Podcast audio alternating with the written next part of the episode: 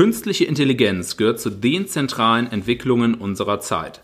Smartphones werden mittels Gesichtserkennung entsperrt. Sprachassistenten unterstützen uns im Alltag. Ärzte nutzen mitunter schon heute Bilderkennungssoftware zur Unterstützung bei der Stellung von Diagnosen. Dies waren nur wenige Beispiele, aber dem zugrunde liegt die sogenannte künstliche Intelligenz oder kurz KI. Absehbar ist, dass KI zukünftig auch den Einzug in die Arbeitswelt finden wird. Doch was verstehen wir eigentlich unter KI? Mit welchen Auswirkungen auf die Sicherheit der Beschäftigten müssen wir rechnen? Und welche Rolle spielt KI bei der derzeitigen Revision der Maschinenrichtlinie? Zur Beantwortung dieser Fragen widmen wir uns heute ganz dem Thema KI. Herzlich willkommen zur dritten Folge des Kann Podcasts. Schön, dass Sie dabei sind. Ich bin Sebastian Korfmacher und als Referent für Maschinensicherheit in der Kann Geschäftsstelle tätig. Ich beschäftige mich auch mit den Themen der Digitalisierung wie Cybersicherheit oder eben künstlicher Intelligenz und den Auswirkungen auf Arbeitsschutz, Normung und Regelsetzung. Wie in den ersten beiden Folgen wollen wir Ihnen, liebe Zuhörerinnen und Zuhörer, die aktuellen Entwicklungen zur Überarbeitung der Maschinenrichtlinie auf verständliche und vor allem anschauliche Weise näher bringen. In unserer letzten Folge habe ich mit Christoph Preuße von der Berufsgenossenschaft Holz und Metall über das Thema Cybersicherheit im Kontext der Maschinenrichtlinie gesprochen.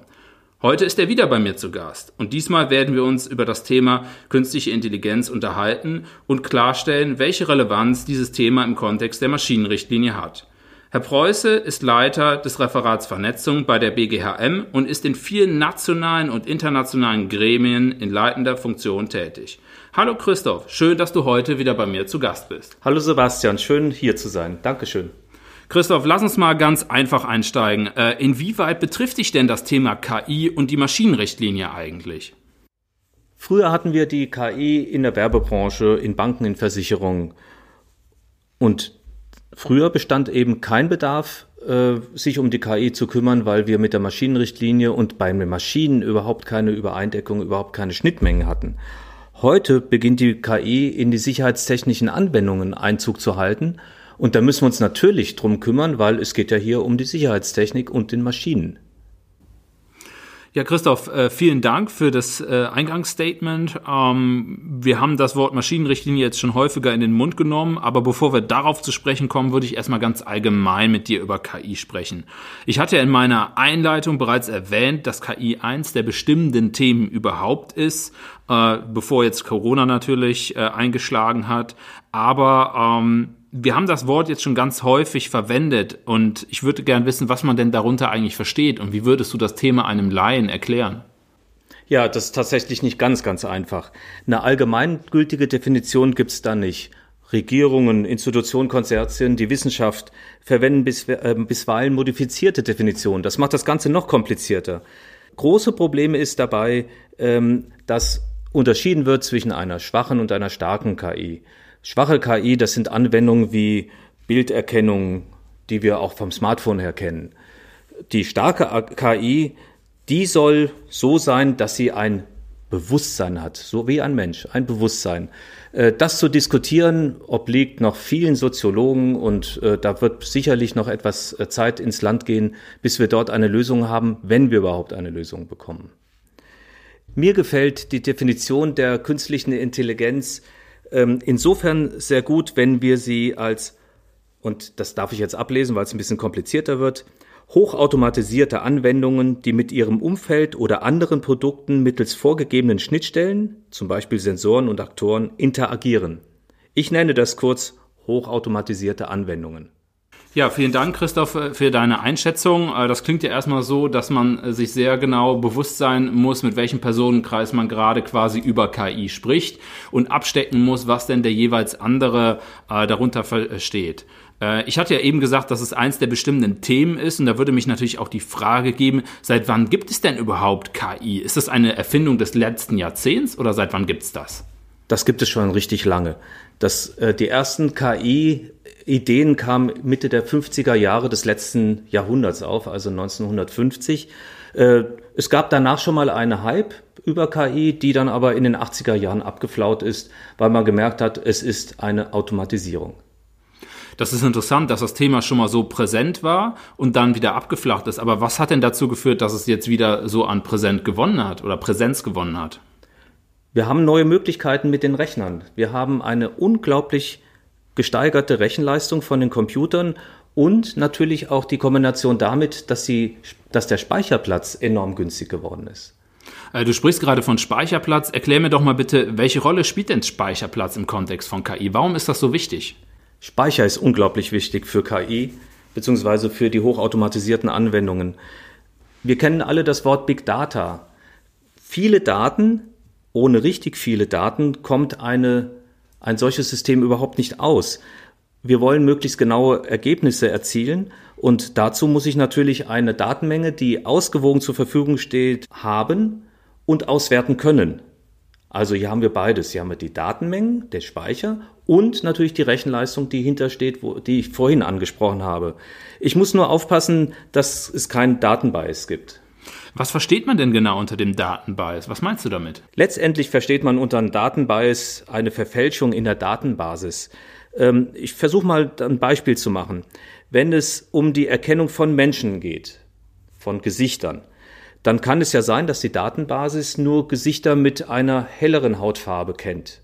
So, wenn die, der Algorithmus bei Personen eingesetzt wird, die eine andere als diese helle Hautfarbe haben, ähm, dann kann das Ganze gar nicht richtig funktionieren, weil das System weiß ja gar nicht, ob es ein Mensch ist und da kommen sogar teilweise diskriminierende Ergebnisse heraus. Das ist auch schon mal vorgekommen. Damit ist es natürlich für den Anwendungsfall enorm wichtig, dass ich die richtige Datenbasis zugrunde gelegt habe. Und wie ist das jetzt? Jetzt haben wir ganz viel über Daten gesprochen, aber wie komme ich denn an die richtige Menge und vor allen Dingen an Daten ohne Datenbias für meine KI? Ja, das ist eine große Kunst. Äh, wir kennen das aus dem Konsumerbereich. Das kennen wir alle, wenn wir in ein Kaufhaus gehen. Äh, da steht vielleicht eine kleine Kamera mehr oder weniger versteckt und wir werden gescannt. Da versucht eine Anwendung, eine elektronische Anwendung, unser Alter herauszubekommen. Mehr oder weniger gut und der, die Idee ist ja dort, äh, dass dann die Werbung entsprechend geschaltet wird, so dass wir möglichst zielgerichtet kaufen und auch zum Kaufen angeregt werden. Hier habe ich natürlich sehr viele Personen, die durch ins Kaufhaus kommen. Bei maschinellen Anwendungen habe ich nicht so viele Personen und das macht es so schwierig, Prozesse zu optimieren. Wenn ich hochautomatisierte Anwendungen aufbauen möchte, dann brauche ich sehr, sehr viele Sensoren, unterschiedliche Parameter werden abgefragt. Und diese Daten müssen, wie gesagt, erstmal einmal erfasst werden und auch richtig sein, um das Datenbias zu vermeiden. Hm, das heißt also, es ist erstmal gar nicht so einfach für den industriellen Bereich, diese ganzen Daten zu sammeln und äh, sozusagen zur Verfügung zu haben. Äh, wir haben ja auch so ein bisschen in die Richtung von äh, der Genauigkeit und der Ergebnissen gesprochen. Das ist ja, hängt ja mit der, mit der Anzahl der Daten, die zur Verfügung stehen, zusammen.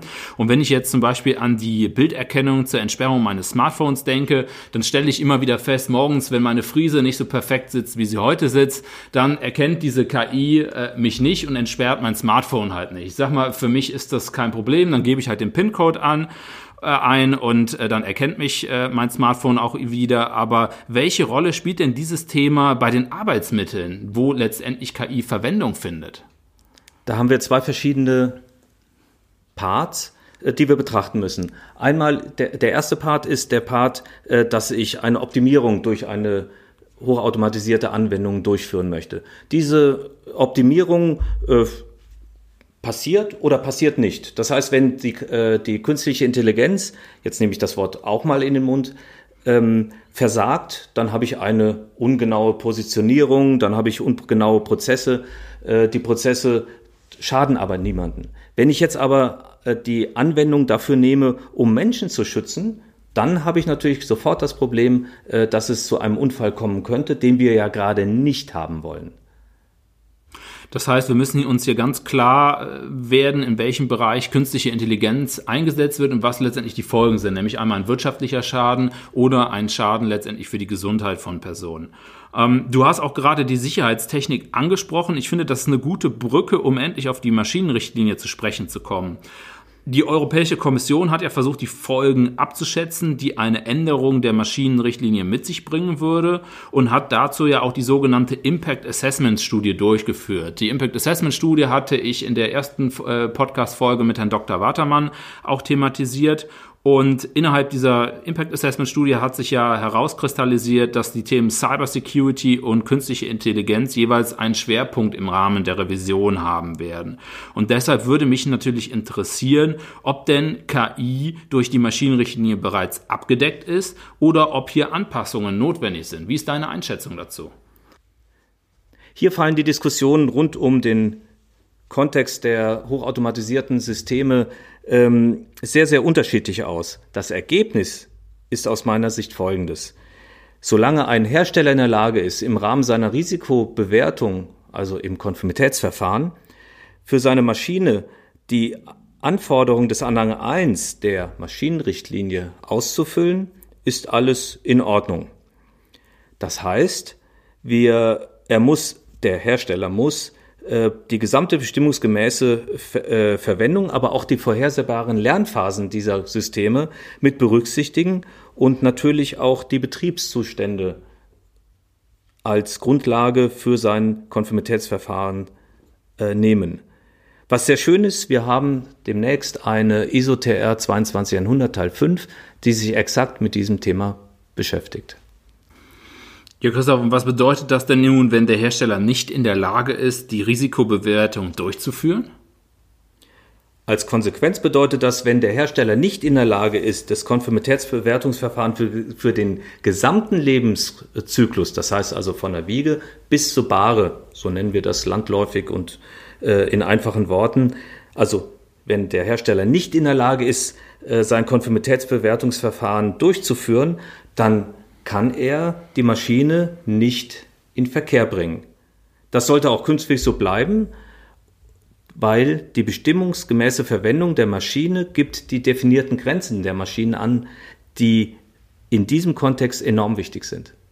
Ja, und ich denke mal, das ist ja eine ganz wichtige Aussage. Müsste man denn das nochmal irgendwo klarstellen? Ja, das ist richtig. Das sollte dann auch in der Neufassung der Maschinenrichtlinie klargestellt werden. Ich denke, da ist ein guter Ort, äh, die Vorbemerkungen und dann natürlich auch äh, in den Leitlinien, äh, die danach darauf folgen, so dass wir auf allen Seiten, also auf staatlicher und auch auf unfallversicherungstechnischer Seite, ähm, allen Akteuren, also das sind die Hersteller, die Betreiber und auch die Versicherten, äh, diese Informationen weitergeben können. Christoph, lass uns über einen anderen Themenbereich von KI äh, sprechen. Äh, es geht mir um das Selbstlernen, also dass KI kontinuierlich weiterlernt. Wie ist denn dieses Thema in Bezug auf die Maschinenrichtlinie einzuordnen und zu verstehen? Gibt es da Handlungsbedarf? Ja, wenn die hochautomatisierte Anwendung weiterlernt, dann ist das äh, kein Problem, wenn die Ergebnisse besser werden. Das wollen wir ja auch eigentlich erzeugen. Äh, dass die Treffersicherheit noch besser wird, als sie grundsätzlich sein muss, dass die Optimierung eine, eines Prozesses noch smarter läuft, das ist ähm, dann super. Problematisch wird das Ganze aber, wenn sich die hochautomatisierte Anwendung so weiterentwickelt, dass sie nicht mehr die zugrunde, zugrunde liegende Konformitätsverfahren abdeckt. Und wenn das nicht vorhersehbar ist und sozusagen eine wesentliche Veränderung der Maschine aus sich selbst heraus erzeugt wird, können wir das natürlich nicht akzeptieren. Christoph, was versteht man denn jetzt unter einer wesentlichen Veränderung? Wesentliche Veränderung ist im Kontext der hochautomatisierten Anwendung ähm, das, dass wir nach einer Inbetriebnahme durch das Selbstlernen die Eigenschaften der Maschine zur ursprünglichen Maschine selbsttätig verändern. Ich rede jetzt nicht von den Filmen, so wie ähm, die Transformer oder solche Dinge, wo ein Roboter ein Auto wird und ein Laster wird dann wieder zu irgendwas anderem, ähm, sondern ich rede jetzt nur darüber, dass ich andere Risiken für den Anwender bekomme. Ganz einfach neue Risiken, die eben nicht so betrachtet worden sind und die auch nicht abgedeckt sind. Ja, das finde ich einen ganz äh, interessanten Aspekt und vielen Dank, dass du den nochmal hier so herausgestellt äh, hast. Ähm, ich würde jetzt nochmal einen Themenschwenk machen und zwar zur Normung. Äh, finden denn derzeit da auch Aktivitäten im Bereich KI statt oder wie sieht es da aus? Ja, wir haben sehr viele Aktivitäten. Also derzeit werden sowohl national, aber insbesondere international sehr viele Aktivitäten durchgeführt, um das äh, Problem, die wir haben, der äh, künstlichen Intelligenz, da muss man künstliche Intelligenz sagen, weil es international leider so genannt wird, äh, beherrschen zu können. Sei es in der Trustworthiness, das ist also die Vertrauenswürdigkeit einer solchen Anwendung, äh, oder auch zur Schnittstelle zur Security, das hatten wir beim letzten Mal Ähm, das spielt ja mit rein. Und natürlich insbesondere, und da sind wir dran in, in unserem Arbeiten, die Schnittstelle zum Thema Safety, zur Maschinensicherheit. Das klingt ja so, als würden da ganz vielfältige Aktivitäten gerade stattfinden und äh, da werden ja anscheinend auch einige Flöcke gerade richtig eingeschlagen. Äh, wie ist denn da die Relevanz für den Arbeitsschutz und die Beteiligung? Die Relevanz ist sehr hoch und ähm, wir bedienen diese Relevanz natürlich auch mit unserem Tun. Derzeit werden in ISO und EUC, natürlich auch in europäischen und in den nationalen Spiegelgremium der Normung, die Grundlagen gelegt. Ich hatte ja eben gesagt, die äh, KI äh, Normungsgruppen auf internationaler Ebene sind auf sehr, sehr vielen Baustellen unterwegs und hier gilt es für uns, das Ganze natürlich auch im Sinne des Arbeitsschutzes mitzugestalten. Die Experten der gesetzlichen Unfallversicherung ähm, sind beteiligt, soweit es geht. Und insbesondere freue ich mich, dass wir demnächst auch einen technischen Report zur funktionalen Sicherheit und eben der hochautomatisierten äh, Anwendungen bekommen werden, der derzeit erarbeitet wird. Ja, Christoph, vielen Dank für die Einblicke in die Welt der Normung. Zusammenfassend kann man also sagen, dass sich da derzeit extrem viel tut und Bewegung in dem Thema drin ist, sondern nicht nur auch in der Normung, denn wir haben ja auch über die europäische Rechtsetzung äh, gesprochen. Ähm, ich würde dir gerne noch eine abschließende Frage stellen, nämlich welche Potenziale siehst du denn für den Arbeitsschutz durch KI und was ist letztendlich notwendig, damit die Vorteile dieser Technologie überwiegen? Ja, die Vision ist, Arbeiten wird einfacher und lösungsorientierter. Damit steigt natürlich die Qualität und die Zufriedenheit, das ist klar. Zudem werden wir zukünftig komplexere Systeme finden, die intelligenter werden, aber damit auch sicherer. Das hatten wir ja eben besprochen. Wenn es positiv läuft, dann ist es super. Hierzu brauchen wir natürlich ein Selbstverständnis. Und das Selbstverständnis ist das alte Selbstverständnis, was wir schon seit Jahrenden haben, nämlich dass der Mensch im Mittelpunkt der Maschinensicherheit steht.